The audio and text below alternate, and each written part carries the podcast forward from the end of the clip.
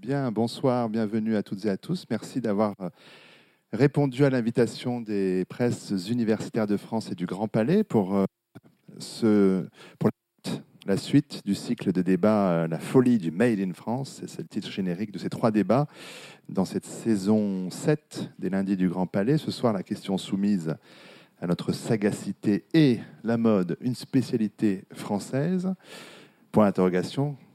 Question déjà sacrilège en soi. Non, je plaisante. On va voir ça un petit peu plus avant. Nos débats, ils sont toujours de toute façon placés sous le signe de questions. Ceux qui sont déjà venus le savent. Ce sont des questions, plus largement un questionnement, qui sont là pour, pour amener surtout à d'autres questions qui n'amènent pas forcément de réponse, mais peut-être encore à d'autres questions, et ainsi de suite. Euh, pour commencer, je rappelle au public, mais aussi aux intervenants, que euh, ici, nous procédons de la façon suivante. Pendant une, petite heure, j'anime, s'il en est besoin, la discussion euh, sur cette estrade. Et puis la dernière partie de notre rencontre euh, vous permet, à vous qui êtes dans la salle, de pouvoir euh, intervenir et de poser directement des questions à tel ou tel de nos intervenants ou, nous faire part aussi euh, d'une remarque, d'une proposition, pointer évidemment les, les sujets qu'on n'aura pas abordés et qui sont pourtant essentiels. Ces questions sont faites pour cela.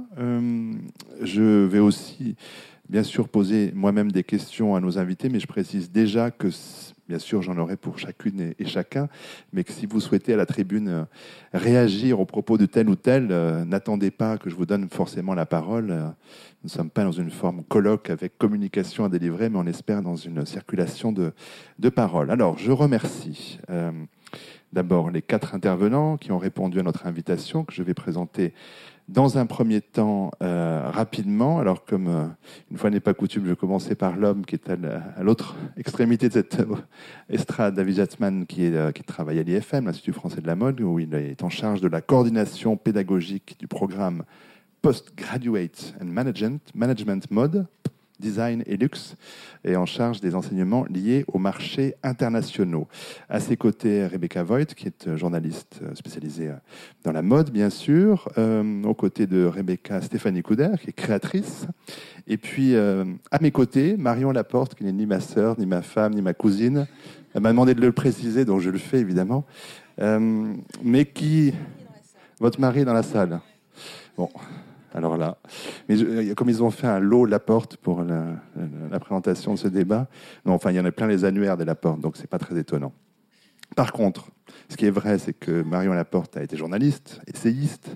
Elle est co-auteure avec Dominique Vaquet, qui est dans la salle, du Que sais-je euh, consacré à la mode, euh, paru aux presses universitaires de France. Donc, et aujourd'hui, elle prodigue des conseils et participe à des programmes d'innovation et de communication au sein d'organisations et de grandes institutions euh, publiques, mais aussi euh, euh, pour le compte d'acteurs privés dans le, dans, le champ des industries culturelles. Alors, pour mieux cerner les enjeux du débat, les organisatrices ont, ont listé un certain nombre de questions. Aujourd'hui, Paris reste-t-elle la capitale de la mode? Euh, les métiers de la confection profitent-ils vraiment de l'engouement pour le Made in, French, in France? Euh, Que cherchons-nous, le Made in France ou la French Touch? Ça, ce sont quelques-unes des, questions qu'on pourra éventuellement euh, aborder ce soir. Mais je vais commencer avec la représentante de la création ici, Stéphanie Couder, qui a remporté, c'était en 99, le prix du Femme au Festival de hier, qui donc, comme vous le savez certainement, vous qui êtes dans la salle, bah, le lieu où l'on découvre euh, bien souvent les, futurs grands de demain. Euh, vous avez été euh, une première fois invité dans le calendrier couture en 2004. vous avez eu ensuite envie de fonder une collection de prêt-à-porter couture, je vous cite, et pour, pouvoir être en, contact avec vos clients, d'ouvrir un, euh, un atelier boutique à Belleville. Euh, alors peut-être c'est grâce à ce travail avec vos clientes que vous avez inventé, commençons par là, le tailleur flou, comme ça ça permettra tout de suite d'en parler, euh, que recouvre ce, joli terme pour vous? Bonjour d'abord et merci beaucoup pour votre invitation. alors le tailleur flou pour moi euh, concentre un petit peu. Euh, bon, j'ai 15 ans de travail derrière moi, euh, même si ça n'a pas vraiment l'air peut-être. et en fait, j'ai depuis ma scolarité, etc. j'ai voulu travailler toute seule tout de suite. parce que j'avais envie de trouver un vocabulaire de, de, vêtements qui correspondent à une femme que je, ne trouve pas encore, peut-être. en fait, j'ai grandi au Moyen-Orient, donc j'ai une vision de la femme depuis que je suis petite qui n'est n'est peut-être pas celle de tous les créateurs. Et ce que je trouve actuellement euh, enfin, j'ai quelques créateurs quand même en tête qui me, dont, le, travail me plaît beaucoup et m'oriente. Et puis euh, mes maîtres comme euh, Vionnet ou Chanel ou Madame Gray sont des gens qui ont travaillé sur le flou et la sensualité dans le vêtement, qui est, je dirais, un vocabulaire à l'opposé de ce qu'on peut trouver dans les magazines de mode. Ou, enfin, je, fais un résumé rapide hein, de, de, ce, de ma perception. Euh, mais j'avais envie en fait de trouver quelque chose qui soit un, après Saint-Laurent, c'est-à-dire un, bon, allons-y, euh, euh, un après ligne droite. En fait, Monsieur Saint-Laurent a, a, fait quelque chose qui est fondamental dans l'histoire de la mode, c'est-à-dire qu'il a, d'un point de vue masculin, pour revenir au drapé à la fin de sa vie, il a quelque part gommé le S. C'est-à-dire qu'il a, voulu euh, supprimer ce qui fait notre, euh, euh, peut-être ce qui ralentit le rythme visuel, vous voyez, et ce qui nous réintègre en, quelque sorte dans le champ du pouvoir. Donc faire de la femme une ligne droite, un trait. mais il parlait aussi du geste. Euh, et moi, donc, en fait, mon intention, euh, avec tout ce que j'ai vu au Moyen-Orient et qui m'a plu dans, le, dans, le, fait que euh, en Iran, dans les années 70-80, enfin, dans les années 70, il y avait cette femme que je trouvais absolument délicate et qui était entre le Chanel et le, le flou d'une blouse en soie dessous qui recouvrait la tête. Et euh, je vois aujourd'hui dans le travail d'Aider Ackerman ou de, gens comme Bouchra Jarar ou d'autres personnes une volonté en fait d'aller vers une, silhouette un peu compromis. Euh, voilà, dans, laquelle aussi moi j'ai envie de m'engager parce que euh, je, trouve intéressant de, rendre vraiment le, respect à la femme. Et donc voilà, d'où le tailleur flou, cette idée de, de, faire un trait, de garder en fait un geste dans la silhouette, comme celui dont parlait Monsieur Saint-Laurent, mais de manière beaucoup plus souple.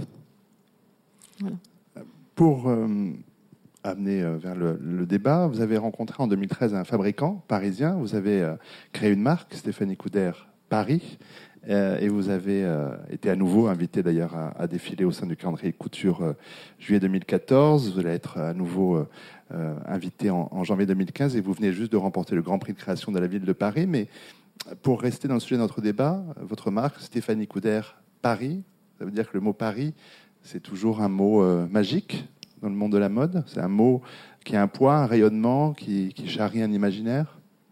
Euh, en ce qui me concerne, rajouter Paris après Stéphanie Couder, c'est presque euh, inutile euh, de par la consonance. On, a hésité sur, sur beaucoup de, noms, Maison Couder, enfin voilà, plein de choses. comme vous et en fait, je, trouvais que Paris, bon, hum, ma grand-mère est parisienne, mon père est parisien. Enfin, on, a eu un ancrage familial déjà à Paris. Au niveau de l'artisanat aussi. J'ai beaucoup d'artisans en fait dans ma famille. Euh, et puis euh, la, griffe Paris, pour moi, c'est vrai que c'est une mémoire. Il y a tout un tas de choses là-dedans, et je crois que c'est une, vision très particulière pour en venir au débat, en fait, qui est assez illustrée par la, la photo de Vincent Lapartien euh, pendant notre défilé justement en juillet dernier, euh, qui est un, hommage, j'ai l'impression surtout à travers sa photo, le, défilé n'est pas que un, nouveau années 40, mais il y a effectivement un petit peu de ça. Ma grand-mère avait un salon de coiffure euh, dans les années 40. Et dans, cette, ce fait de rajouter Paris à ma griffe, en fait, il y a cette, cette volonté du, travail de la main, enfin de défendre le travail de la main, et euh, de ne pas oublier euh, tout ce qui se cache euh, derrière un savoir-faire qui n'est pas exportable, à mon sens.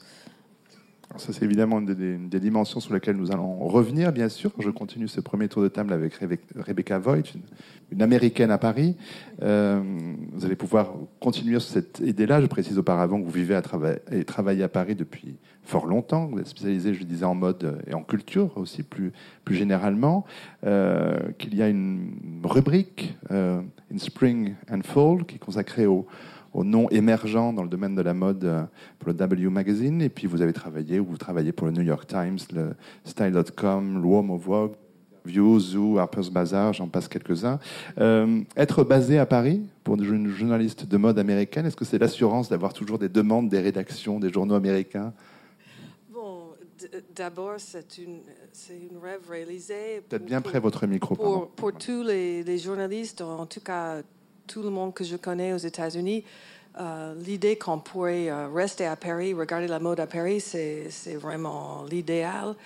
Euh, est-ce que ça, ça garantit qu'il y aura toujours des demandes, des articles? Non, parce que je crois que mon expérience, en tout cas au départ, c'était que les gens rêvent de Paris, mais en fait, les articles, c'est souvent euh, les Américaines qui parlent aux Américaines avec leurs soucis, leurs désirs.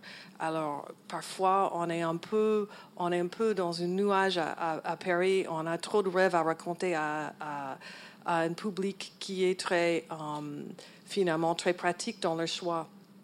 Mais il y avait suffisamment d'articles pour me, me, faire évoluer ici depuis, depuis des années et j'adore ça. Mais vous avez le sentiment, euh, enfin, c'est ce que je comprends un peu à vous écouter, que euh, la demande euh, peut-être des rédactions américaines, c'est d'entretenir peut-être davantage le mythe de Paris que de raconter la réalité peut-être aujourd'hui du monde, de la, de la, oh, mode? Oh non, non, non. de plus en plus, le public aux États-Unis, et je pense ici, veut connaître tous les détails, tous les dessous de la mode comme un insider. Donc, euh, tout ce que je peux euh, extirper comme euh, inside info est bon à raconter. C'est-à-dire qu'il faudrait quand même, quand on parle d'un créateur, qu'il a une résonance là-bas. On ne peut pas vraiment faire grand-chose sur quelqu'un qui, ne vend pas aux États-Unis, par exemple, ou qui n'a pas l'intention, en tout cas, de vendre aux États-Unis. Mais je peux dire qu'à travers les années, d'abord, il y avait un esprit pratique, ça veut dire qu'est-ce qu'on peut acheter? Maintenant, la mode, vous savez, um, a pris tellement une dimension forte médiatique, c'est comment je vais m'inspirer de ce qui se passe à Paris. C'est peut-être pas toujours ce que je vais porter moi-même comme américaine euh, à New York, à Los Angeles, etc.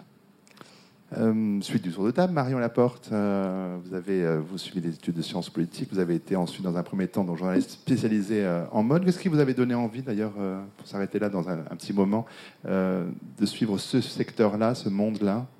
En fait, quand j'ai réalisé, j'ai fait des études de sciences politiques et j'ai travaillé plus particulièrement sur les politiques publiques.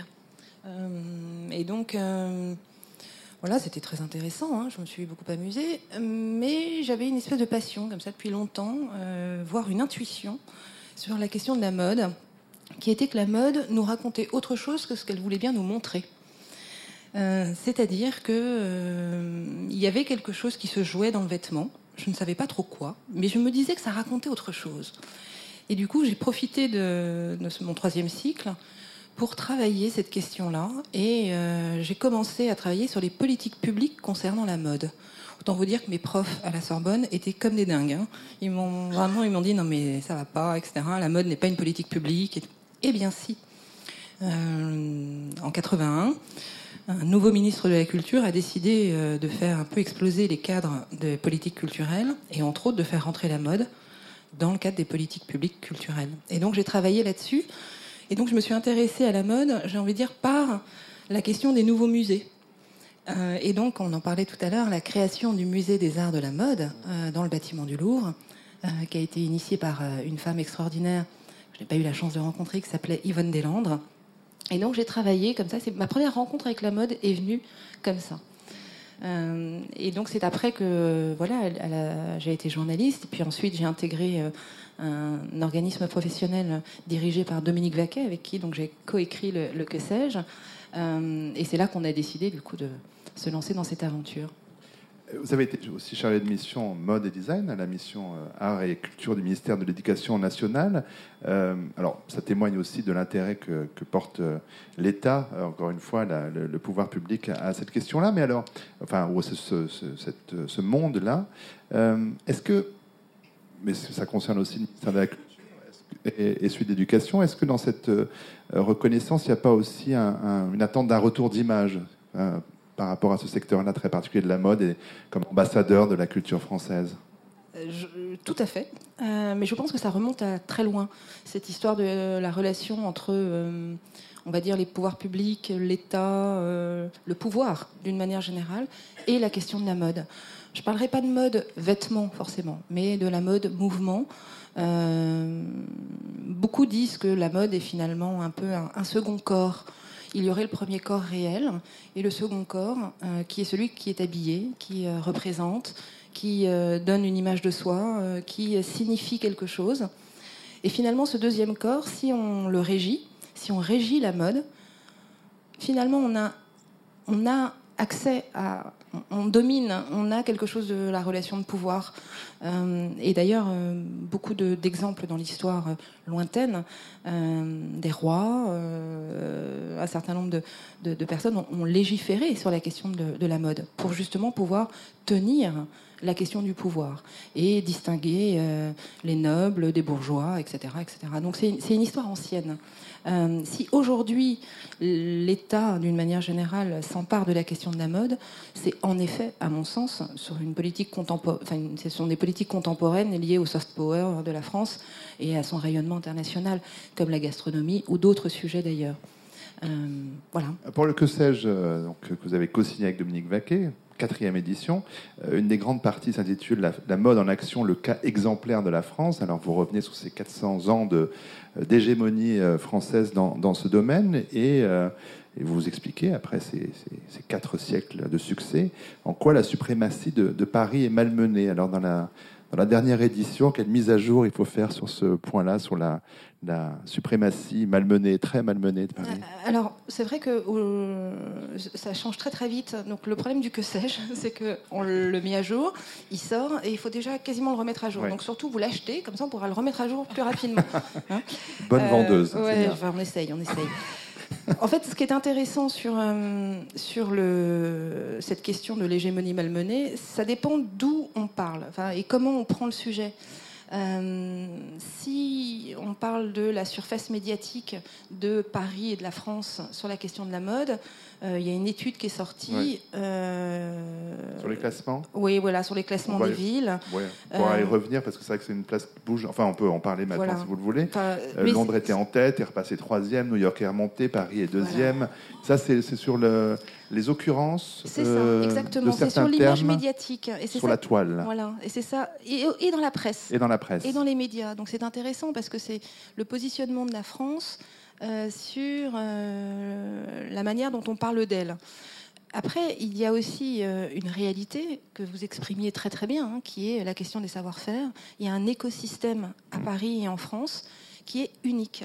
Euh, c'est-à-dire qu'il y a un écosystème avec des savoir-faire qui ne sont qu'à Paris, euh, une industrie, euh, un accompagnement, une profession constituée. et il y a aussi l'engagement des pouvoirs publics pour pouvoir soutenir cette profession constituée. Et ça, c'est unique en France. Donc malmené, oui, mais ça dépend comment on le prend. David Jetman, vous êtes donc diplômé de Sciences Po Paris, ancien élève de l'Institut français de la mode vous-même, titulaire d'un DEA d'économie industrielle de Paris-Dauphine, docteur en sciences de gestion Paris 1. Euh, j'ai expliqué vos différentes fonctions à l'IFM tout à l'heure. Euh, et à ces titres, j'imagine que vous pouvez aussi prendre la, le pouls, la température de la place de, Paris dans le monde de la mode. Pour reprendre une des questions posées dans, l'invitation, euh, Paris est-elle la capitale de la mode? Vous avez donné une conférence à l'IFM qu'on peut écouter sur le site, qu'on peut podcaster, que je recommande aux gens qui sont là ce soir, dans laquelle vous euh, vous, vous, expliquez qu'être une capitale de la mode, ça recouvre effectivement deux réalités euh, non dissociables, la création et la commercialisation.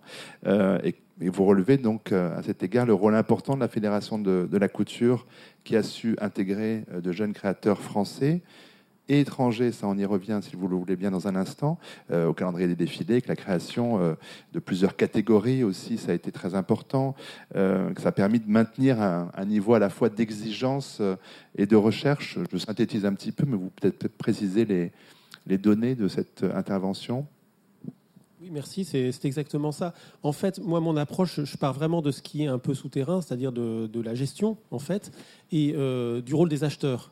C'est-à-dire que euh, à l'origine, on avait euh, un très très grand nombre de, clientes individuelles, donc les, choses étaient assez visibles. Maintenant, euh, ce qui est assez décisif, c'est le rôle des acheteurs professionnels et leur, agenda annuel est assez structuré, en fait, et depuis, le début du XXe siècle. Et en fait, effectivement, Madame Laporte parlait d'écosystème, c'est exactement ça. Il y a des habitudes et qui sont assez difficiles à changer, c'est-à-dire ce, rythme d'aller voir euh, les collections de haute couture depuis, le début du XXe siècle, et maintenant cette autre effectivement catégorie qui est le prêt-à-porter des couturiers et des créateurs de mode, que certains appellent la semaine des créateurs, enfin cette catégorie assez large, euh, c'est une habitude assez ancrée chez les acheteurs professionnels. Et effectivement, du point de vue des journalistes, les choses peuvent être beaucoup plus fluctuantes. Et puis du point de vue effectivement des, des citations dans les médias ou sur Internet, mais cette pratique d'achat, elle est euh, pour l'instant bien établie. Et en fait, c'est ça qui est, euh, si vous voulez, qui est très difficile à modifier. effectivement, tout ça est organisé maintenant par la, Fédération de la couture. mais cette organisation, en fait, est au service de ces acheteurs. Alors ça, c'est le premier point. Et, le deuxième point, moi, qui me semble pour l'instant aussi difficile à établir, c'est les goûts et la zone de consommation qui est très occidentale. C'est-à-dire que tout de même, un, créateur de mode, une marque émergente, elle va beaucoup exporter, mais elle va quand même être très présente dans son marché d'origine. Et pour l'instant, euh, les créateurs de mode des marchés émergents, depuis les Japonais jusqu'aujourd'hui aux Indiens, aux Chinois et même aux Russes, ont du mal à avoir un marché domestique important, en fait. Donc la solution qu'ils trouvent et qu'ils ont trouvé par exemple depuis, depuis Yoji Yamamoto, qui voyait sa, clientèle jeune dans les années 70 au Japon, euh, qui voyait sa clientèle jeune diminuer, enfin il anticipait cette diminution, c'est d'aller en Europe. Et après, donc la décision est prise de, s'installer en Europe. Et après, finalement, l'écosystème justement parisien est tellement fort, et puis avec cette double distinction entre couture et prêt-à-porter création, la décision finale se fait d'aller à Paris, si vous voulez. Donc c'est ça qui, euh, qui donne pour l'instant une vraie solidité à Paris. Et les Italiens donc, ont essayé de constituer une alternative à la couture française, mais maintenant, leur, euh, leur, leur, euh, ce qui revient, le terme qui revient souvent quand on rencontre des, Italiens, des professionnels, c'est le beau bien fait. Donc et, donc c'est très lié à l'industrie, là pour le coup, à une industrie très forte. Mais si vous voulez, le beau, ça n'est ni le magnifique, ni le bienfait. On parlait de, Stéphanie Couder, parlait aussi de, tout le, savoir-faire. Ça ne peut pas reposer sur un savoir-faire qui est à Paris. Donc l'Italie a finalement pris un créneau précis lié à l'industrie en mélangeant les différentes lignes. Après, effectivement, on voit maintenant, euh, alors Londres pour l'Europe, mais Londres est très lié aux écoles, donc c'est à la fois une force puisqu'il y a une créativité très forte avec ces, ces, écoles très puissantes qui attirent beaucoup de monde, mais le problème c'est que ça s'arrête un peu après l'école. Donc vous êtes un designer sorti d'école à Londres, vous avez une très forte visibilité l'année de votre diplôme, vous avez un sponsor éventuellement pour quelques défilés, mais pour un financier, un investisseur, on le voit d'ailleurs avec les, acquisitions, les investissements récents des grands groupes de luxe français, l'investisseur, vous le trouvez à Paris hmm. aussi. Alors l'inconnu, c'est New York, effectivement, parce que New York, la semaine des défilés, n'était pas, jusqu'en juillet dernier, euh, organisée par l'organisme de coordination qui est le CFDA. Donc depuis juillet dernier, et c'est très intelligent de la part de cet organisme, ils ont, récupéré l'organisation des défilés, qui était confiée à un organisme privé, mais se pose également aussi la question de l'internationalisation de la mode euh, américaine. C'est la force de Paris, c'est qu'un jeune créateur parisien, enfin qui s'installe à Paris, va aussi très rapidement exporter. Va revenir sur ces questions, mais alors pour rester dans la, question du, de la Fédération de la couture, d'être invité euh, au calendrier de la couture, ça change quoi euh, pour euh, la créatrice que vous êtes? Ça a changé quoi il y a dix ans? Ça a changé quoi l'année dernière? Cette année, j'étais prête au sens où, au niveau j'avais besoin de ce temps de travail, de ces années de travail avec ma clientèle. C'est vraiment ce que j'ai recherché en fait en ouvrant un, un atelier boutique. Euh, je trouve que mon schéma de développement est assez typique et en même temps, moi, je, enfin, je me sens à ma place dans le calendrier maintenant. Il y a dix ans, avec des vêtements conçus par mon cerveau, envoyés dans des penderies au Japon, super, parce que du concept, etc. Sauf que euh, la question de la portabilité au quotidien euh, est quand même quelque chose de très important. Euh, donc, je dirais qu'aujourd'hui, ce que ça a changé, c'est une question de visibilité. Excusez-moi, je, me rends compte que je m'adresse à Arnaud Laporte pour des questions de timidité, probablement. Alors, donc, effectivement, ce que ça a changé, voilà, c'est une question de visibilité. Après, il faut que ça puisse, je dirais, euh, rejaillir sur, sur ma clientèle. Je dirais, euh, euh, j'espère ne pas me lancer dans, dans, quelque chose qui serait un petit peu naïf ou, candide. Je crois qu'il y, a un souci au niveau du coût du Made in France pour notre peut-être développement en tant que jeune créateur. C'est-à-dire que le, le, coût horaire nous, nous invite fatalement à travailler pour le luxe et la haute couture. Euh, d'où la nécessité de trouver des partenaires en prêt-à-porter de luxe, comme moi j'ai pu trouver euh, à Paris cette année. Par contre, ça a considérablement orienté mon travail, puisque je ne peux plus habiller ma voisine. Euh, à moins de faire appel au Made in Serbie, etc. Alors bon, ce n'est pas voilà, on peut travailler différemment je pense. Et c'est là que Paris, à mon avis, aurait intérêt à. Euh, voilà, j'ai pris une décision. Excusez-moi, je termine pas mes phrases, mais je reviens à l'idée de départ à chaque fois. Euh, l'idée, voilà, je, pense intéressant de, réfléchir à ces petits ateliers parisiens qu'on avait dans les années 60. Euh, qu'on a peut-être négligé. On, dit souvent qu'on a cassé notre outil en France. Euh, donc, moi, j'ai été extrêmement rassurée de trouver ce, façonnier à Paris. Je pense qu'il y en a des dizaines, il y en a de moins en moins. Je vois la disparition des fournisseurs qui me, qui pose beaucoup de soucis. Par contre, j'ai été rassurée de découvrir des traditions parisiennes, jusque dans des finitions très spécifiques, euh, qui coûtent extrêmement cher et qui maintenant sont réservées au prêt-à-porter de luxe, alors qu'il s'agit juste du travail de la main. Donc, euh, faudrait-il travailler sur les prix de la distribution, c'est-à-dire les marges appliquées dans la distribution? Euh, Moi, j'ai comme rêve d'être distribuée au bon marché, évidemment. Euh, après, j'ai des clientes qui, vont me dire ah ben, Je préfère venir vous voir chez vous, même à Belleville, plutôt que d'aller vous trouver au bon marché, puisque les prix seront catapultés. moi, j'ai l'impression qu'il faut peut-être se, dépêcher et former des équipes du fait qu'on a des subventions par le crédit impôt collection, le crédit impôt recherche, il y a des aides qui existent maintenant. Et moi j'ai l'ambition, alors c'est tout nouveau, hein, de, de monter un petit atelier qui serait, euh, euh, je dirais, qui anticiperait sur la création des prototypes. Même si je trouve un atelier extraordinaire qui puisse prendre le relais tel que j'ai trouvé cette année, mais qui pour l'instant n'a pas les moyens de produire les toutes petites quantités que j'ai à produire, à moins de me facturer les prix collection. Ce que je recherche, en fait, c'est vraiment un producteur pour euh, après, pour, euh, pour les grandes quantités. Donc pour l'instant, moi, mon, mon, idée, en fait, en tant que créatrice euh, débutante, même si c'est pas vraiment le cas, enfin, voilà, en fait, peut-être qu'on est débutante tant qu'on est toujours à petite échelle.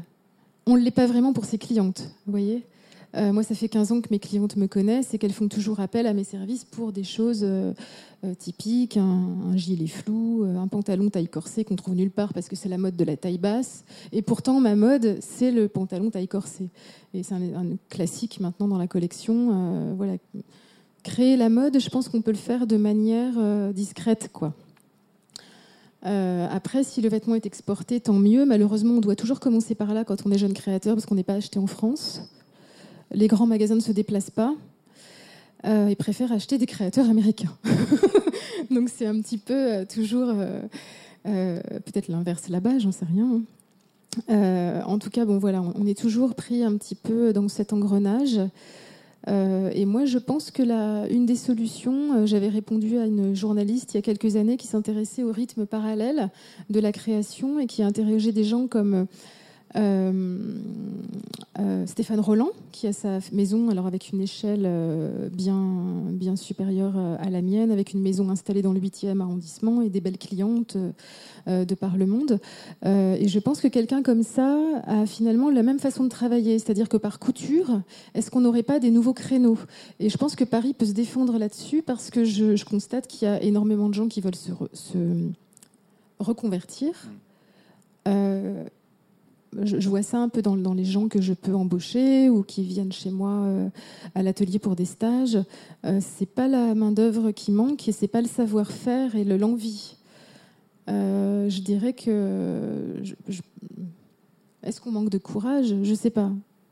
Mm. De, monter des petits ateliers. Enfin voilà l'idée de en fait de déplacer peut-être l'idée de la marge et d'encourager finalement par la communication, par peut-être l'accès par les réseaux Internet à faire déplacer les gens dans des structures beaucoup plus petites que euh, des grands magasins ou euh, peut-être penser euh, l'acte d'acquérir un vêtement différemment que ce qu'on nous propose peut-être pour des affichages 3 par 4, etc. Vous finissez pas toutes vos phrases, mais il y a plein de pistes d'autres questions à la fin de ces phrases. Vous avez envie de répondre, David Jetman, à cette euh, interrogation, cette proposition, cette utopie ou pas utopie? Euh, alors oui, oui, c'est vraiment. Euh, il y a plein de choses qui renvoient aussi à, des, décisions anciennes en fait. Donc en fait, au début des années 1920, il était beaucoup moins coûteux de, confectionner une robe de couture à Paris qu'à New York. Et, en fait, au début, au milieu des années 1930, ça, s'est inversé, ça inversé. Donc c'est assez ancien. Donc c'est remonter le, mm. différentiel, c'est assez compliqué. Après, effectivement, euh, la, position de, Stéphanie Couder, enfin sa position intellectuelle et aussi sa situation euh, en tant que couturière, euh, créatrice, elle est aussi liée au fait que, comme je disais, il y, il y, avait la haute couture, et à partir de 73, on a une deuxième catégorie, mais donc on est dans le où, où on est, on est soit on est en haute couture, mais effectivement, elle va côtoyer des maisons très installés et puis qui ont aussi des, recettes liées à des produits tels que les parfums, etc. Donc évidemment que, Stéphanie n'a pas encore. Donc c'est la difficulté aussi d'un nouvel entrant. Ou cette semaine, qui en fait au départ était une semaine de, jeunes créateurs, puisqu'en 73 c'était Emmanuel Kahn, Karl Lagerfeld, Sonia Riquel. Et, donc euh, elle participe d'une nouvelle, euh, effectivement, d'une nouvelle génération. Et peut-être, voilà, il faut, il faut trouver sa place là-dessus. Euh, et effectivement, peut-être se dire qu'il euh, y a des rythmes différents. Elle a raison, il y a des rythmes différents. Peut-être qu'on peut être un peu avant, un peu après. Euh, et, c'est normal que son, son identité, dans, ce positionnement d'achat, en fait, se, cherche. Alors après aussi la distribution, effectivement, ça elle a mis un, point. Effectivement, les créateurs de mode, moi, dans les gens que j'avais interrogés pour ma thèse, par exemple, j'ai interrogé tous les PDG successifs de Kenzo, par exemple. Et ils me disaient, mais dans les premiers défilés de Kenzo, vous aviez euh, dans la salle, encore je reviens, des acheteurs, donc c'était des, des, indépendants du monde entier, et ces gens-là achetaient, prenaient un risque, si vous voulez, sur Kenzo, par exemple, donc ils pourraient prendre un risque aujourd'hui. Et ces boutiques indépendantes ont, euh, euh, dramatiquement diminué dans le monde entier. Hein. Donc en fait, la situation qu'elle explique aussi, c'est qu'elle manque d'un public en fait d'acheteurs encore. Elle a un public de, effectivement, de, on voit, une, elle le disait, d'une clientèle individuelle. Elle a certainement aussi des médias qui la suivent et beaucoup, mais c'est. C'est la question de la concentration, comme dans d'autres euh, domaines industriels. C'est exactement ça. C'est la concentration de la distribution. Oui. J'ai envie de prendre un exemple particulier qui est celui de la Belgique. Euh, et je me dis que euh, la, la, vivacité de la mode en Belgique n'est plus à prouver et euh, qu'on parle de Paris comme euh, d'une, d'une, voilà, d'une, de quelque chose d'évident. Euh, je dirais que cette évidence, il faudrait peut-être qu'on la retrouve, je dirais, au quotidien. De, remettre l'ouvrage sur le métier, vous voyez, euh, qui est une concentration sur le geste et pas sur le marketing. Et, je pense qu'on se fait complètement avoir par une volonté peut-être d'aller vers l'image du vêtement, alors que tout ce qu'on veut, c'est habiller des femmes qui, qui ont chacune une, image pour leur vie, une personnalité. Et je pense à, euh, aux, informations que je peux avoir sur la Belgique ou sur euh, ou d'autres peut-être d'autres pays où euh, des petites boutiques de créateurs existent beaucoup plus qu'à Paris maintenant. Euh, et que je pense que les créateurs belges, euh, ils sont arrivés. quand on a entendu parler des créateurs belges dans les années 2000, ils étaient six, ils n'étaient pas un. C'est-à-dire que la création en Belgique est une évidence. On crée, on vit on- pour créer. Et j'ai l'impression que ici, peut-être, on n'a pas le droit peut-être d'exister euh, sans. euh, oh, elle a disparu. Voilà, oh, elle est sortie des radars de la mode. Enfin, vous voyez Ouais. Bah, Il y a quand même aussi, bon, euh, ça c'est une question très concrète, la pression foncière de Bruxelles n'est pas celle de Paris et d'a- d'avoir, vous dites, même à Belleville ils sont prêts à aller. Belleville c'est quand même pas, euh, c'est pas le Bronx ni Harlem. Euh, à Bruxelles, on sait très bien que les loyers euh, des boutiques comme des appartements sont euh, 3, 4, 5 fois moins chers que ceux de Paris. C'est quand même enfin, une donnée euh, simplement objective qui, hélas, aussi explique pour partie. Je ne crois pas que ce soit l'envie de créer qui manque, enfin, je, d'un point de vue extérieur, mais je crois que les créateurs, ils sont, ils sont toujours nombreux, mais avoir pignon sur rue, très littéralement, à Paris, c'est un autre problème. J'en reviens, mais je reviendrai à ces, considérations économiques, mais je reviens à la question des défilés euh, que j'évoquais tout à l'heure. Rebecca Voigt, est-ce que c'est toujours quand même, euh, parce que c'est ça aussi la question de, se démarquer, est-ce que c'est quand même le moment de, visibilité toujours phare? Et est-ce que Paris, pour revenir à, l'intitulé du débat, est-ce que Paris a toujours une place qui vous semble très importante dans, dans ce- cette question des défilés, ce moment-là des défilés? Bah, pour, les, pour les Belges, par exemple, euh, je rigole même quand je pense que la Belgique maintenant est, considérée un pays très important de mode. C'est vrai, mais quand je suis venue en France, au début, euh, c'était au début des années 80, on, faisait toujours des, blagues euh, belges, mais on ne pensait pas à la mode. Ces six qui sont commencés, ils avaient surtout une stratégie de défiler à Paris. Um, et d'ailleurs, euh, les Belges continuent à venir à, Paris et défiler. Si c'est pas un défilé parce qu'ils sont, um, ils commencent, ben, ils font un showroom. Et, tout ça, ça crée la richesse de Paris. Ben, ça veut dire qu'on continue d'évoluer. On peut dire que c'était le plaque tournant de la mode pendant des décennies et des décennies, mais pour la garder, la stratégie consiste à faire euh, rentrer ces, ces- ces étrangers qui veulent utiliser Paris comme une plateforme. Donc, ça nous a aidé euh, énormément en, France à continuer à, avoir Paris euh, rayonner dans, la mode comparé, par exemple, à Milan qui, à un moment donné assez récent, a vu ses nombres de journées, de semaines de la mode diminuer parce qu'il n'y avait pas assez d'intérêt pour les grands acheteurs, les grandes presses de, rester euh, à Milan.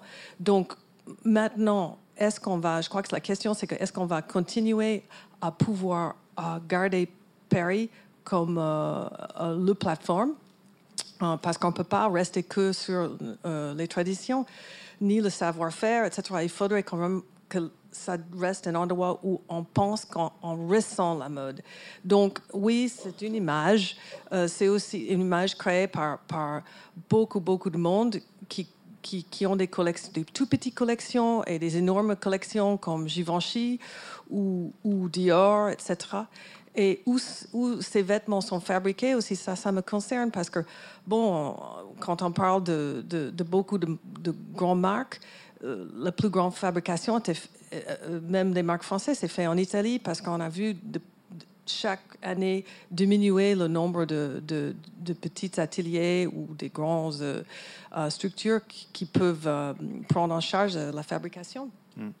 Alors, sur cette question-là, euh, il faut parler d'une exposition qui va ouvrir la semaine prochaine. J'imagine que ça va intéresser beaucoup de gens ici. C'est Fashion Mix, euh, créateur, euh, mode d'ici, créateur d'ailleurs, euh, qui montre. ça, c'est une exposition qui va ouvrir la Cité de l'immigration, euh, qui est conçue en, en partenariat avec le musée Galliera, qui montre comment euh, euh, l'histoire de la mode en France, elle s'écrit avec euh, beaucoup de noms étrangers, de, Charles Frederick Worth à, à Alaya, de, de Fortuny à, vous parlez de Yamamoto, Schiaparelli, Margiela, enfin bon, on a tous ces noms en tête, Balenciaga, Paco Rabanne et bien d'autres. C'est une exposition qui, aussi va interroger les, la notion de savoir-faire français donc, et du made in France.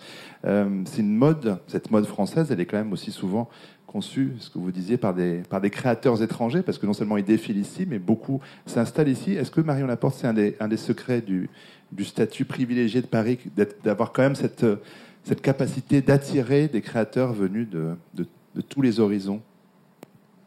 Oui, parce que ça, reste quand même à Paris que cela se montre, se démontre hein, et s'expose. Donc évidemment, j'ai envie de dire que oui, c'est à Paris que ça se fait et du coup, pour pouvoir exister, il, est, il, est, il est plutôt malin de commencer par par cette plateforme-là. Il y a une chose sur laquelle je voudrais revenir par rapport à la question des, défilés, euh, parce que c'est une information que nous devons euh, tous connaître et j'ai l'impression qu'on en parle un peu comme si c'était euh, évident, mais peut-être que pour le public ça ne l'est pas. les il faut dissocier les défilés haute couture des défilés de prêt-à-porter. Je peux permettre de faire ce petit rappel parce que pour nous c'est une évidence. je ne suis pas sûre que pour le public dans la salle ce le soit. Il faut savoir que l'État français protège l'appellation haute couture. Euh, et que donc la haute couture ne défile qu'à Paris. Il n'y a pas de haute couture ailleurs euh, à l'étranger. Hein. Euh, et les défilés de prêt-à-porter, eux, ne sont évidemment donc pas protégés. Et les défilés de prêt-à-porter sont à New York, à Milan, etc., dans toutes les capitales. Il paraît que même aujourd'hui, il y a 70 Fashion Week dans le monde. Enfin, je, Bon, bref. Euh, donc voilà, le prêt-à-porter peut défiler partout, alors que la haute couture, c'est très spécifique à Paris. Et, c'est pour ça que la spécificité de, votre mm. travail, le fait d'avoir été aussi intégré dans les calendriers, c'est quelque chose de très, très, très précieux. Il y a, dix maisons, je crois, même, même pas, hein, dix, maisons, c'est ça? En fait, il y a une dizaine de maisons euh, officielles, des, maisons de couture, et après, on est euh, une dizaine de membres invités. C'est ça. Voilà. Français ou étrangers. Mm, mm mais basé à Paris, dont, la maison est. Et voilà, c'est là où je voulais revenir mm. sur du coup euh, le fait que, que, Paris se nourrit euh, de cette diversité. Euh, c'est que justement, en effet, dans, dans la haute couture, il y a un certain nombre de maisons qui défilent à Paris, mais qui viennent d'ailleurs. Même sur la haute couture, qui est quelque chose de protégé par l'État, le ministère de l'Industrie, et qu'on pourrait soupçonner de protectionnisme. Et je pense que c'est une des spécificités françaises, c'est d'avoir ce que vous disiez tout à l'heure, ouvert les bras euh, à toute forme de création venue d'ailleurs, pour peu qu'elle défile à Paris. Oui, mais pour, euh, pour prolonger peut-être aussi euh, l'envie ou l'idée de, Stéphanie Couda, dans cette exposition qui va ouvrir, il est aussi montré combien les, savoir-faire peuvent venir d'ailleurs. C'est les, les, les, brodeuses russes des années 20, c'est les empailleuses arméniennes, enfin les, les, mailleuses arméniennes. Enfin, il y a des métiers aussi, et ça, j'imagine que c'est une donnée qui vous importe aussi, ayant grandi dans d'autres, sous d'autres cieux.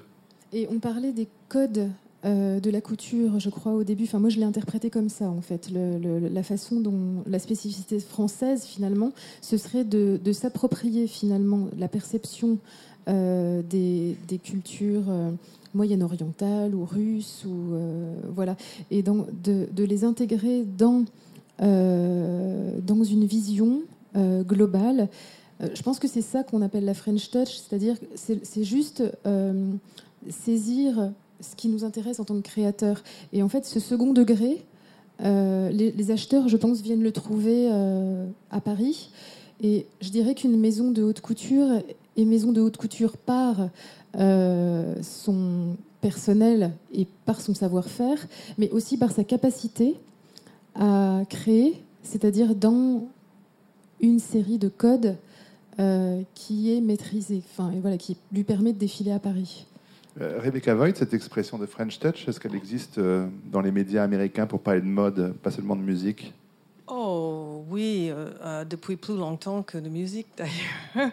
um, la mode, avait, il y avait toujours une approche française, une certaine élégance dépouillée, une rigueur dans, dans, le, dans, dans, le regard. Um, un épurement, je dirais, bah, pour moi, qui lit Saint Laurent, à, Chanel, à, même à Scaparelli, et, une grande différence avec les Italiennes aussi, qui sont un petit peu plus romantiques, un petit peu plus hum, effervescents. Et donc cette rigueur, euh, on le retrouve ici et on le copie. Et on l'admire et on s'inspire. Et, d'ailleurs, les acheteurs, c'est vrai qu'il y a moins d'acheteurs maintenant qu'avant, mais il y a quand même des acheteurs qui regardent toute la mode quand ils viennent à Paris, souvent ils attendent, pour faire leur commande, ils attendent avoir vu Paris d'abord. Donc vous avez New York, Londres, Milan. Et il y a énormément de showrooms de créateurs qui ont déjà défilé à, Londres ou, à New York d'ailleurs des jeunes créateurs qui attendent les commandes, qui viennent après euh, que les acheteurs ont vu euh, ce qui se passe à, Paris. Ça existe toujours, cette, situation, pour preuve que, que c'est vraiment euh, très, très importante. Oui, et puis c'est vrai que c'est aussi la, façon pour des créateurs euh, du monde entier, alors là pour les, défilés de prêt-à-porter, de montrer à Paris des choses qu'ils ne montreraient pas sur leur territoire euh, euh, d'origine. hein. David Yatman, c'est ce que vous évoquiez un peu tout à l'heure, quand Yamamoto vient, il montre à Paris d'autres choses. Alors quoi, plus, plus raffiné, plus élégant? Qu'est-ce qui, qui distingue Paris par, pour les créateurs? Qu'est-ce qu'ils veulent, qu'est-ce qu'ils doivent montrer ici? En fait, euh, ils font, je pense, ils font dans un deuxième temps ce que font les, créateurs parisiens dès le début, c'est-à-dire une mode internationale. En fait, donc il y a, je pense, on ne peut pas dire qu'elle soit plus raffinée peut-être que leur mode, euh, la première étape de leur mode, mais c'est une mode qui peut être, qui peut être achetée euh, par, par une clientèle, pour une clientèle européenne, pour une clientèle américaine, pour une clientèle japonaise, russe.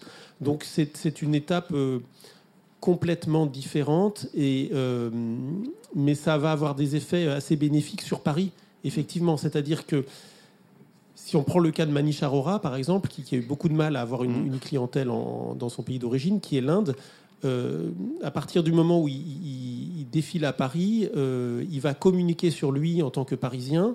Et après, les, les choses seront liées. Enfin, c'est pour ça que je, je donnais l'exemple de Yamamoto. C'est qu'à un moment, euh, ça devient lié. euh, de- de- ça devient. Voilà, on, on parlait de Stéphanie Couder Paris, mais Mm. après, on peut parler de Yoji Yamamoto Paris, si vous voulez. Oui, mais Donc- Manish- donc, c'est- Manish voilà. Arora, il vend, ce qu'il montre à Paris, il le vend sur le marché européen et ou, ou américain, mais c'est pas ce qu'il vend à Delhi. Il vend pas les mêmes choses à Delhi. Il- oui, ils vendent pas. Alors, on peut avoir en parallèle, effectivement, euh, deux, deux lignes. Enfin, il y a deux. En fait, maintenant, il y a deux options. On peut effectivement dire je suis sur euh, mon marché d'origine, euh, donc un marché émergent, et je, développe une mode internationale. Donc, c'est le, cas, effectivement, c'est le cas de Yamamoto, celui de Manish Arora. Et alors, il y a une approche un peu différente, mais ça, c'est parce que le marché d'origine maintenant est énorme, qui est l'approche des Chinois, en fait, enfin des Chinois au sens large. Par exemple, si on prend la créatrice Xia Chen, elle, a, elle avait déjà une très bonne réputation en, Chine, à Taïwan et euh, voilà, dans, le, dans le Grande Chine.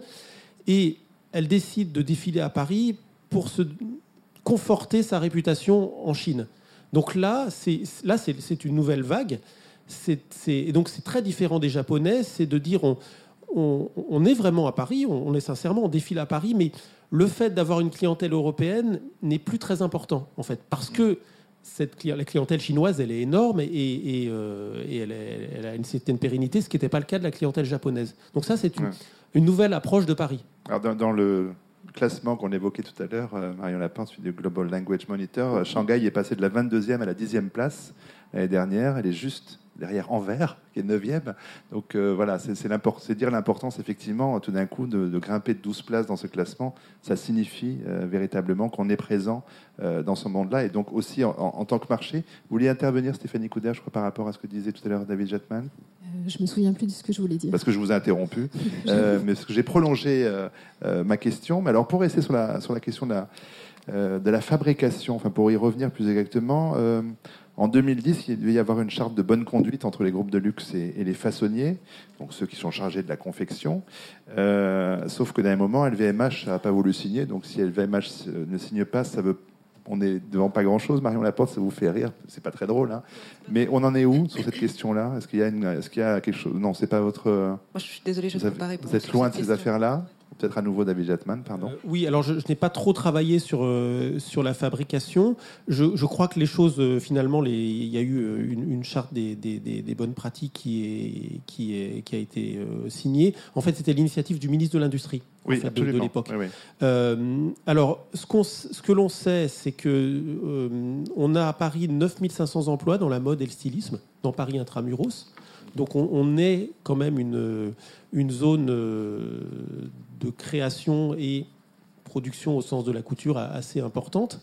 Alors, après, euh, depuis longtemps, si vous voulez, tout ne se fait pas en France, c'est-à-dire que vous avez une partie de, euh, par exemple, de la fabrication en maille qui se fait beaucoup en Italie. Les accessoires, maintenant, malheureusement, notamment en chaussures, se, font beaucoup euh, en Italie, en Espagne, voire au Portugal. Donc il y a des choses.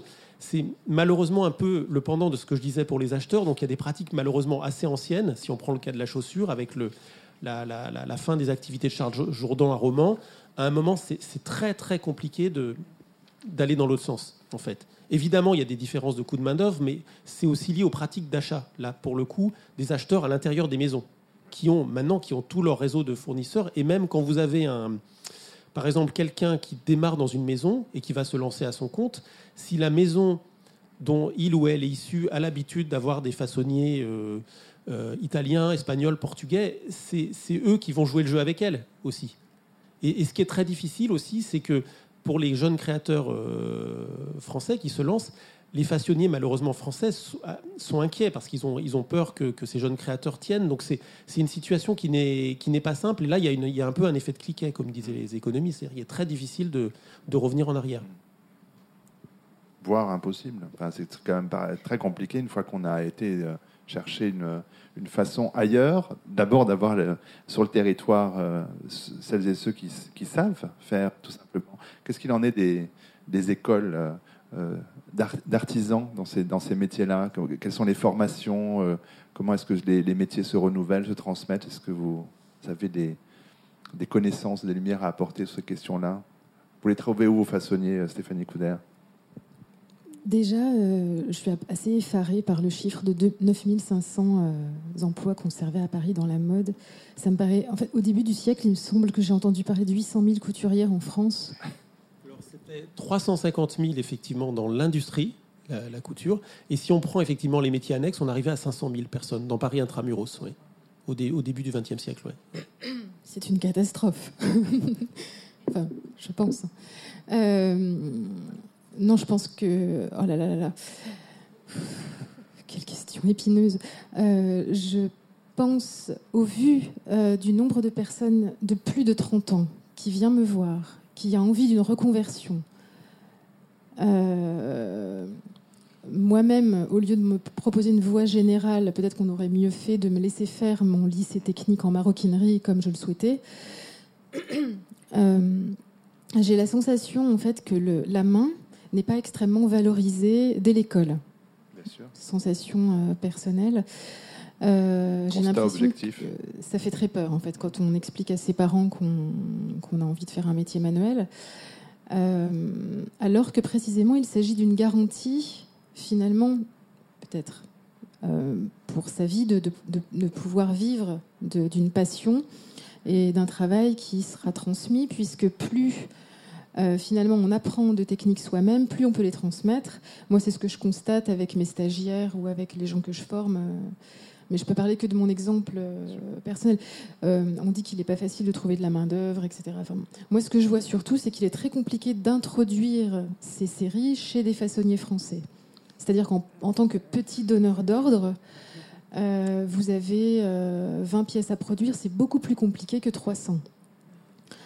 Donc, euh, moi, je pense que la, j'ai cette sensation-là à l'heure actuelle qu'il est euh, nécessaire de, d'encourager euh, le travail quotidien de la main et pas forcément donner une place prépondérante à la création à tout prix, de se contenter peut-être d'un pourcentage quotidien de création dans, sa vie, dans l'entreprise.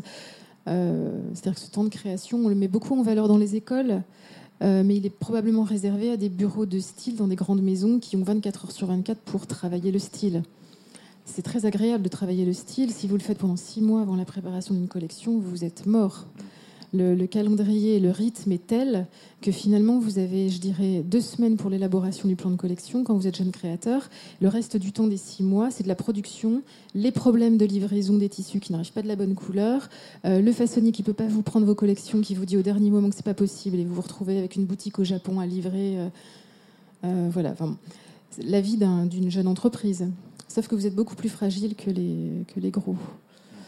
Donc, euh, moi, j'ai l'impression peut-être que voilà, il, bon, il faut travailler dur, quoi. Aussi bien dans les écoles finalement que euh, que la vie après. Il faut pas oublier que c'est un travail manuel, la mode avant tout, et euh, que à travailler sur l'image, on, a envie, on donne envie aux jeunes de s'intégrer dans un système d'image et pas forcément de, de fabrication du produit qui existe au final.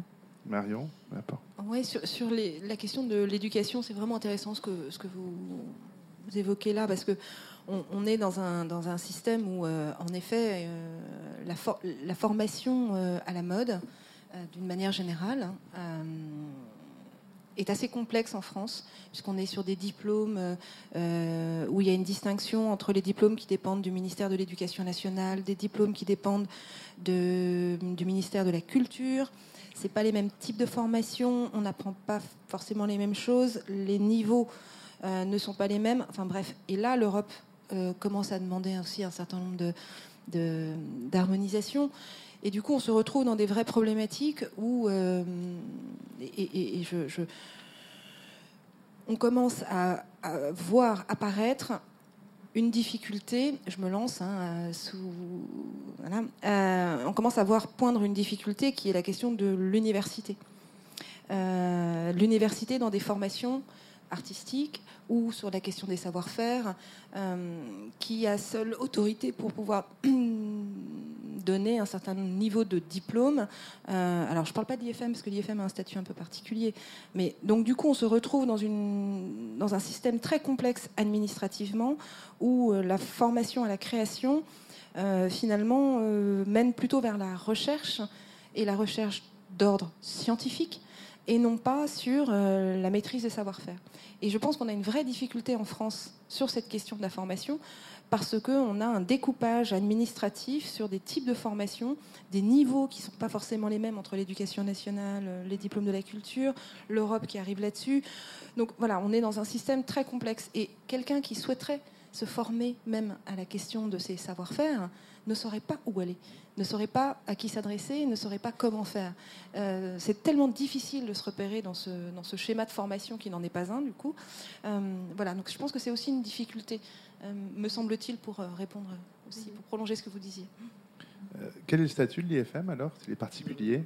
L'Institut français de la mode, en fait, est, est largement soutenu par le, ministère de l'Industrie et est en fait un conseil d'administration qui est composé des, professions, en fait, du textile, de l'habillement, de la distribution, de la haute couture, du prêt-à-porter.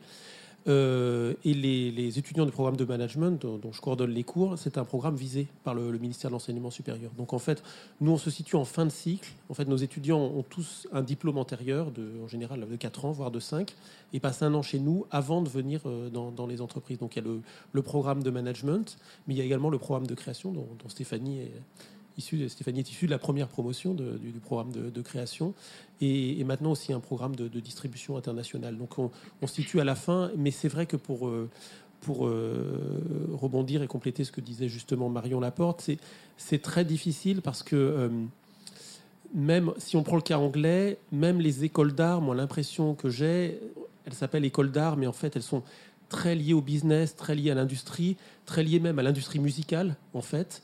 Et euh, elles réussissent à pousser une créativité, mais qui en fait, qui est en même temps commerciale.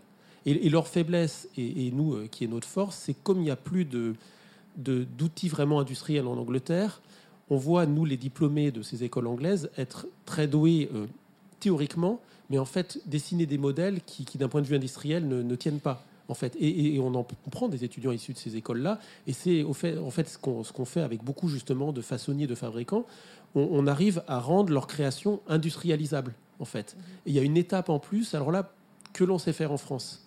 Mais, mais c'est compliqué, effectivement, d'arriver à trouver ce, cette addition d'une créativité et ensuite de passer au côté industriel, puisque dans les métiers de la mode et de la création, on est dans l'artisanat, dans l'industrie, euh, et, au final, une création qui va se faire connaître du public, elle sera passée par la fabrication, alors qui pourrait être la haute couture, qui pourrait être le prêt-à-porter, qui pourrait être euh, en, chaussures la fabrication artisanale ou, la fabrication industrielle. Et, c'est ça qu'il faut, qu'il faut réussir à, faire passer. Et les, étudiants qui rentrent dans des écoles de, de, stylisme, souvent après le bac, en fait, ont cette volonté de création, mais effectivement, et, ce que disait Stéphanie Couder, c'est la, la, vie aussi d'un créateur, c'est aussi beaucoup de travail avec les fabricants, en fait. Et c'est deux choses qu'il faut combiner oui, je, rebondis sur une chose. Moi, je, précise juste qu'on va donner la parole au public et que si les gens veulent déjà poser des questions, ils lèvent la main le temps qu'on leur apporte un micro. Pardon. Mon expérience personnelle en fait de, d'artisane euh, qui a confié en fait son travail euh, à, un, façonnier qui, qui lui-même euh, travaille en fait exclusivement pour des grandes maisons, pour Vuitton, Givenchy, Dior et d'autres grandes maisons. En fait, il y a, une chose capitale qu'on nous apprend pas forcément à l'école, c'est le timing dont on dispose pour faire un lancement. C'est-à-dire que nous, on arrive avec notre création, notre patronage, notre façon d'assembler les tissus, etc. Et en fait, un industriel n'a pas le temps de s'occuper du reste. Euh, en fait, ce passage est, très, très, euh, j'allais dire douloureux, c'est-à-dire que vous laissez de côté finalement toutes vos intentions euh, créatives que vous avez au préalable préparées très, très bien. Et il faut être capable de faire ça sur tous les modèles de la collection. Donc, en fait, il y a, un, grand passage, de, je dirais, de l'art à l'industrie. Voilà. Le, pas. Euh, euh, sur cette question-là, Stéphanie, euh, Rebecca Voigt, pardon, est-ce que vous disiez tout à l'heure, vous parliez de, à vos lecteurs et lectrices des coulisses, des, de tout ce qui est informations derrière les, podiums, mais est-ce que justement cette question des artisans, de la fabrication, de, de l'émergence de nouveaux créateurs, comment est-ce que vous traitez ce genre de questions, vous? Euh, bah, avant, quand j'ai travaillé pour Women's Wear Daily euh, en France, on, était très concerné par tout ce qui est business et fabrication. Donc, on voulait savoir où est fabriqué, combien ça coûte, c'est-à-dire toutes ces questions, combien de points de vente vous avez, etc. Le grand public ne s'intéresse pas à ça. Mais je peux vous dire que Made in France, a une connotation très importante auprès des gens qui aiment la mode aux États-Unis et au Japon. Et par exemple, comme des garçons euh, shirt, une, partie de la marque comme des garçons euh, utilisait comme argument de vente qu'ils avaient trouvé une fabrication française pour leurs chemises parce qu'ils se sont installés ici de toute façon pour les défilés, après pour la vente. Et donc, quand vous trouvez quelqu'un qui est capable de fabriquer en France, à part la créativité, l'intérêt qu'on peut avoir de, tel et tel modèle, le fait même que c'est fait en France ajoute une valeur euh, aux vêtements parce que c'est rare, parce qu'on a une idée de savoir-faire français. On, dit tiens, c'est fait en France que je porte. C'est pas fait en Chine. C'est pas fait. C'est pas fait euh, au Portugal ou, en Italie. C'est fait en France.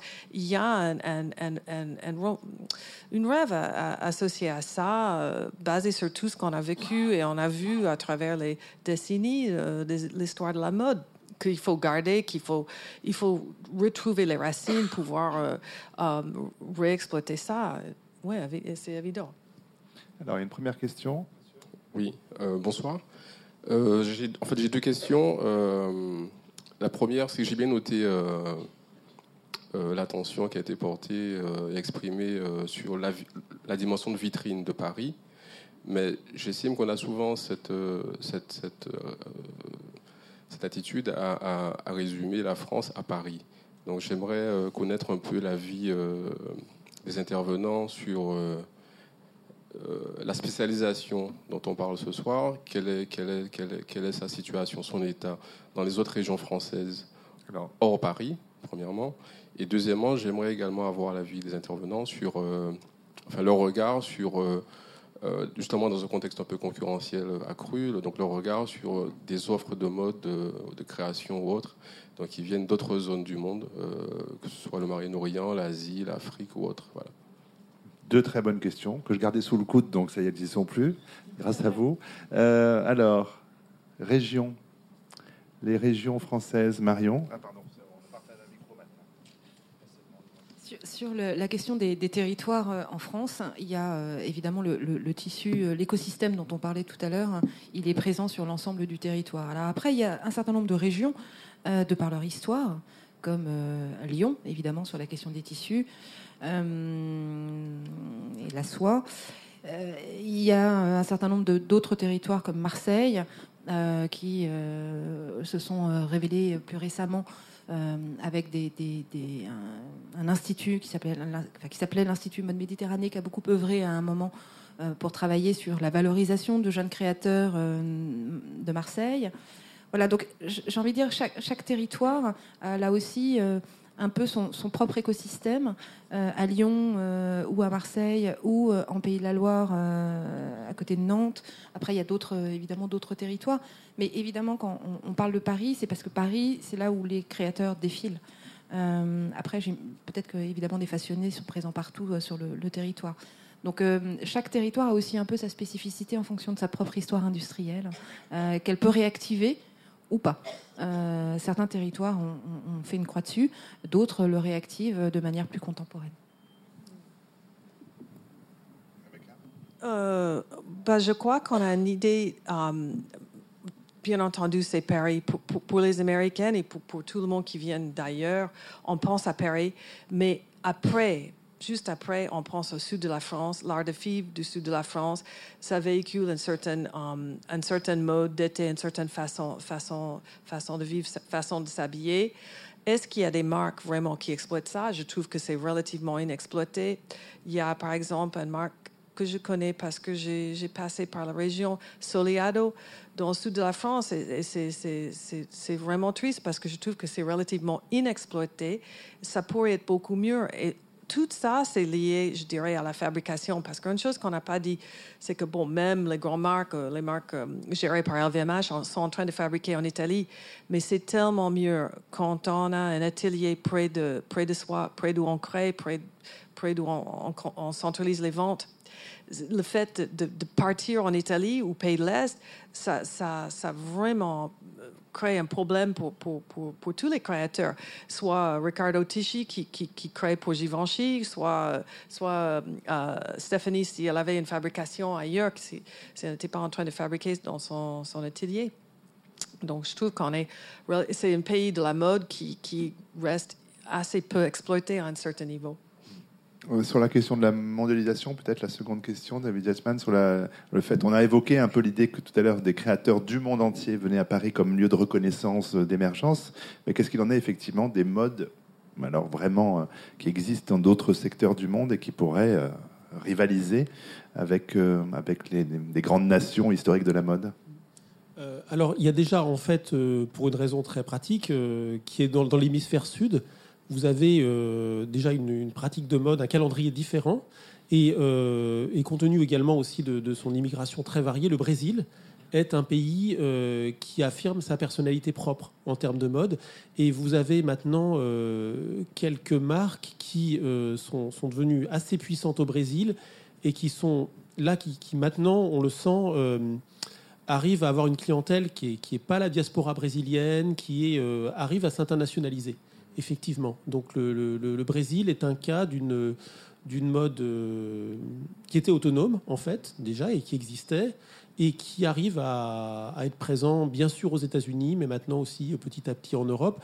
En fait, la création de mode au Brésil était bonne, le produit était bon, mais il y avait des domaines mais qui, qui, sont en train de, de, rattraper, qui est le domaine de, euh, de la publicité par exemple, où, les choses euh, n'étaient pas très modernes.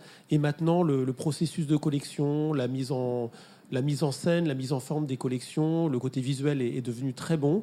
Et on peut dire qu'il y a une, zone vraiment au Brésil euh, qui émerge maintenant. Est-ce que des pays euh, alors émergents économiquement, que ce soit euh, la Chine ou la Russie, on n'a pas parlé de Russie, qui est pourtant évidemment un pays où l'argent circule pas mal. Est-ce que, des, est-ce que aussi d'autres zones du monde, le Moyen-Orient, l'Afrique, sont des, des lieux aujourd'hui, des modes s'affirment euh, sur place, si je puis dire Alors, ce que j'entends dire des, personnes qui, connaissent mieux ces, régions-là que moi, alors en Russie, il y a un problème pratique, c'est le manque de façonniers. Mais là, le manque, l'absence, en fait.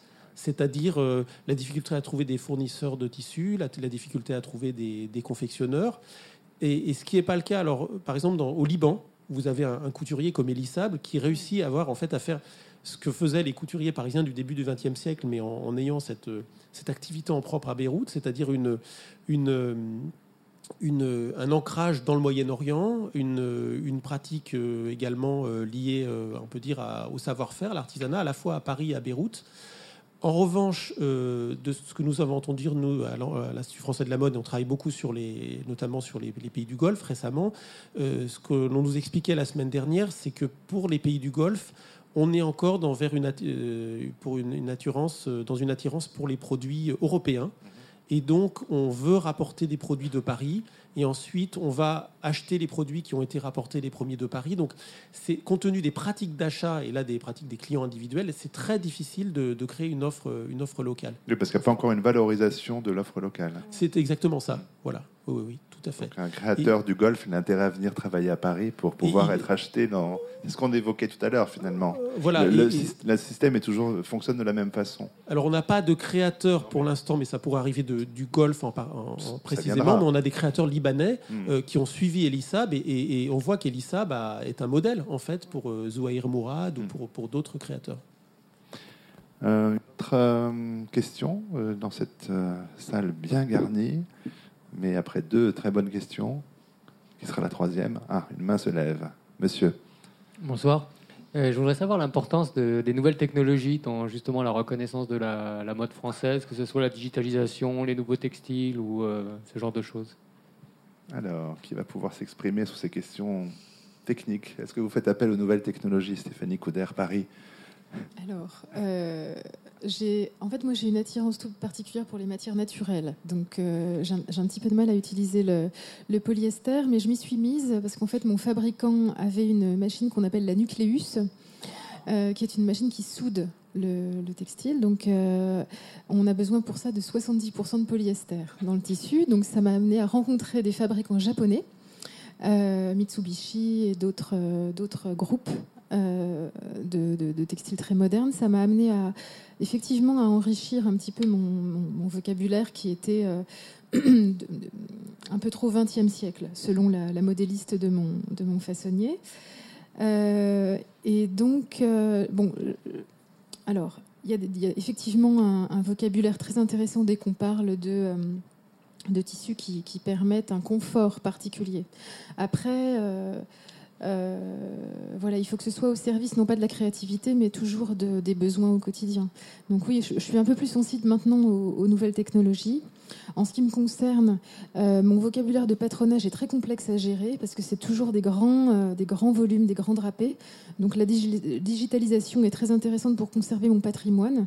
Ça, j'ai une sensibilisation à ça assez importante. Et je dirais que c'est quelque chose aussi qui, serait intéressant à enseigner dans les écoles, c'est-à-dire de conserver et d'apprendre à, valoriser euh, ce qu'on fait au fur et à mesure, parce que voilà, aborder les nouvelles technologies, c'est aussi justement au service de toujours de, la main quelque part. Euh, en, tout cas, je suis assez passionnée par les machines en général et par la, la recherche de nouvelles finitions. Euh, donc effectivement, là j'ai en tête de la Nucleus est absolument hors de portée pour moi, mais euh, pour l'instant j'en suis euh, au jour échelle. Voilà, c'est une, machine que vous connaissez sûrement et voilà qui me permet des choses, de faire des choses aussi bien sur du plastique que sur des matières naturelles. Donc je suis très contente. Est-ce que dans les, conférences ou l'enseignement euh, prodigué à ces questions-là des nouvelles technologies, j'imagine qu'elles sont présentes? Euh, oui, oui, tout à fait. Et les, étudiants eux-mêmes, ils sont, ils sont très sensibles. En fait, c'est un peu compliqué parce que euh, les marques, c'est quand même, par rapport à cette habitude de, de des pratiques d'achat, les nouvelles technologies sont pas vraiment drôles à jouer puisqu'on prend son avion, on va à Paris et on passe des commandes, donc il n'y a pas forcément besoin de, de technologies très développées. Euh, après, les marques aussi ont beaucoup investi dans des boutiques qu'elles détiennent en propre et qui leur coûtent très cher. Et maintenant, il y a cette pratique d'abord d'aller regarder les défilés sur Internet très rapidement. Et donc maintenant, les marques doivent réagir à, ça, aux, clients qui viennent dans les boutiques avec un défilé qu'elles ont vu, enfin elles viennent une heure après le défilé et les, les, les produits ne vont être livrés que quelques semaines après. Donc c'est, ça, ça bouscule en fait les, les, les, habitudes, les pratiques, enfin les, pas les habitudes, mais les pratiques. Euh, et c'est une. Souvent, les technologies sont un moyen pour des outsiders en fait de se faire connaître. Donc, une marque qui qui sera pas très connue pour la création va communiquer sur le fait qu'on peut euh, acheter euh, au moment, effectivement au même moment de son que, que son euh, au moment où son défilé passe. Euh, et puis ensuite, la, deuxième chose, c'est que le, les technologies aussi permettre enfin, une désintermédiation, donc c'est-à-dire qu'on on va pouvoir euh, peut-être vouloir acheter directement le produit et pas passer par un intermédiaire. Euh, ça, c'est la, deuxième chose. Mais c'est compliqué parce qu'en fait, euh, c'était pas dans le. Là, on n'est pas dans le domaine de la mode, mais je visitais une, usine de, de, montres euh, il y a 15 jours en Suisse. Et ils avaient euh, une, usine, un matériel flambant neuf euh, pour euh, automatiser les, opérations manuelles de, montres. Et je demandais, c'était une question faussement naïve au responsable de la communication, est-ce que vous allez communiquer là-dessus? Il me répondait surtout pas. Nous, on, vend la main, en fait. Donc, on- c'est pour ça qu'aussi, on peut avoir l'impression que la technologie n'est pas très présente parce que euh, l'histoire de, de- la mode française, elle n'est pas industrielle, elle, est quand même assez artisanale. Elle est devenue industrielle à partir des années 1950. Euh, Peut-être sur les, juste sur les nouvelles matières, euh, Rebecca Voigt, est-ce que vous sentez que le lectorat il est peut-être sensible à des questions de des vêtements chauffants, celui qui nous permettra de plus transpirer sous les aisselles, celui qui euh, qu'on pourra garder trois jours? Pour, pour, pour les sous-vêtements euh, chez Uniqlo, oui, mais je pense qu'on est encore. Bah, ça, la performance du vêtement, euh, ça appartient à des vêtements de sport. Et, et quand il s'agit de la mode, on est plutôt en train de rêver sur la broderie main, euh, les, les fibres naturelles euh, ou un savant mélange d'une technique pour créer quelque chose de vraiment intéressant lié à un fait main. Moi, je crois beaucoup en ça. Il ne faut pas avoir peur euh, de détruire l'image en disant qu'il y a quelque chose de l'autre technologie qui est venue euh, pour, pour mêler avec, avec le fait main pour créer quelque chose de, pour faire évoluer les techniques. Um, et pour parler de, digital, uh, le- ce qui est en train de nous sauver, par exemple, avec toutes ces boutiques qui ferment à travers le monde, c'est le fait qu'il y a des nouveaux euh, géants de, la, de la mode euh, pour les ventes online, Net-à-Porter, euh, euh, Mr. Porter. euh, Il y a au moins six ou sept maintenant, et malheureusement, je ne pense pas qu'ils sont français, qui sont en train d'acheter des grands créateurs comme des, jeunes créateurs pour créer une, pour recréer l'idée d'une boutique online qui touche finalement tout le monde, pas que les gens à Paris ou les grandes villes, mais quelqu'un qui rêve d'avoir quelque chose de superbe. En Australie, au fin fond euh, de, la Chine, ce qui, est quand même euh, vraiment très intéressant pour, tout le monde qui travaille dans la mode.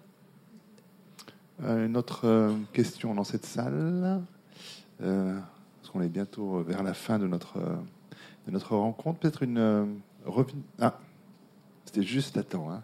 J'allais enchaîner. Le temps que un micro vous arrive. Merci. Bonjour, j'ai une question. Qu'est-ce que vous en pensez de la mode sportive euh, qui est devenue très, euh, très en vague euh, ce jour? Ça veut dire il y a, on connaît beaucoup de créateurs comme Ralph Simons, par exemple, qui collabore avec Adidas. Donc, c'est la collaboration de, de la haute couture avec les avec la couture qui est plutôt sportive, donc c'est pas de la haute, haut de gamme, voilà.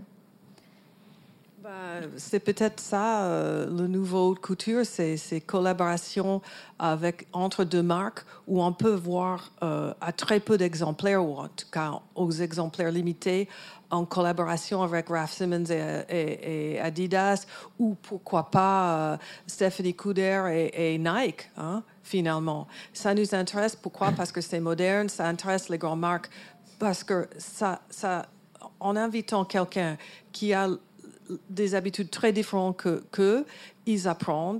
C'est un échange et oh, je dirais que tout le monde gagne et le grand public adore ça. Donc, euh, on va avoir de plus en plus de collaborations euh, entre des marques très diverses pour faire quelques produits ensemble. C'est bien. Et en termes de, style, en fait, les Américaines ont quand même inventé la basket au quotidien avec le tailleur de ville. Dans les années 80, ma mère était fascinée par, euh, par ça et je pense qu'elle elle a porté des baskets euh, très tôt à Paris avec des jupes et euh, voilà. Euh, c'est marrant parce qu'on l'a, euh, on a ça qui arrive là depuis deux saisons, des femmes en basket fluo avec euh, un trench. Euh, euh, oh, J'ai une longue hésitation parce que euh, c'est quelque chose qui me. euh, moi, je, parle souvent. Enfin, je fais partie des créateurs effectivement qui oscillent entre euh, sportswear et couture. J'ai besoin d'une, j'appelle ça des, armures souples. C'est-à-dire que la, femme aujourd'hui est une guerrière qui n'a pas le choix finalement de, de rester souple. Parce que si elle s'endurcit devant les, les hommes, c'est très compliqué. Donc il, faut qu'on accueille quand même les choses de manière philosophe. du Donc le sportswear, pour moi, c'est la cristallisation de, ça, enfin, l'arrivée du sportswear dans les collections.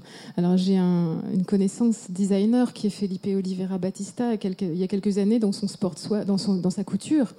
Euh, je trouvais évidente cette euh, correspondance avec le sportswear qu'à l'époque d'ailleurs je ne comprenais pas moi. J'étais euh, assez dans des, sphères romantiques. Et Felipe travaillait, d'ailleurs maintenant travaille pour Lacoste. donc c'est pas du tout étonnant. Et euh, ce que je trouve intéressant, c'est l'arrivée, par exemple, du zip ou, des, techniques euh, utilisées dans le sportswear. Et puis, euh, par contre, sur une robe d'apparence crinoline. C'est-à-dire, je pense, je prends l'exemple de Ralph Simmons avec des matelassés faits en digital sur de la nucléus. par contre, ce sont des robes de cocktail. donc, je trouve tout à fait intéressant cette perspective. Après, tout dépend où on place après son, sa, tendance en tant que créateur. Euh, si on a envie d'élégance ou de fantaisie ou de, rigolade ou euh, de, de, parler euh, de, de, son confort au quotidien. Je trouve la basket très intéressante. Personnellement, je préfère la compenser parce que je ne suis pas encore passée à l'étape chaussures à plat avec un trench. Ça, je ne comprends pas. Mais enfin, si, je le comprends très bien. Je trouve ça très beau sur des, des personnes qui sont euh, qui ont un physique adapté complètement à ça. Mais bon, en tout cas, euh, bref. on n'achèvera pas cette phrase-là, mais peut-être bientôt, bientôt notre rencontre par contre. Donc euh, je voudrais peut-être revenir à un des premiers propos. Marion Laporte, vous disiez que la mode nous raconte autre chose que ce qu'elle nous montre. Alors pour finir, exercice de synthèse, qu'est-ce qu'elle dit de la France de 2014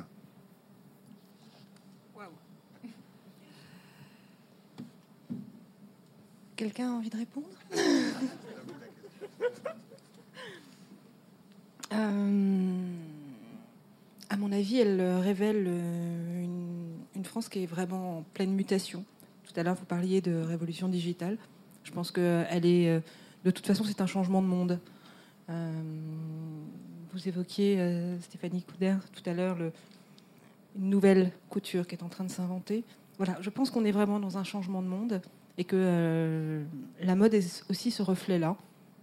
Euh, après, est-ce que euh, la France va jouer dans cette, dans cette catégorie-là? J'en sais rien, mais en tout cas, je pense que la, mode, de toute façon, pardon, excusez-moi, la mode, de toute façon, révèle en effet ce changement de monde qui est en train de s'opérer en France, mais comme ailleurs, partout. voilà. c'est pas très clair ce que je dis. Hein. Oui? Ce monde en pleine mutation dans lequel nous allons, que nous allons retrouver en sortant du Grand Palais, après avoir remercié les quatre intervenants qui ont bien voulu venir ce soir. Merci à vous.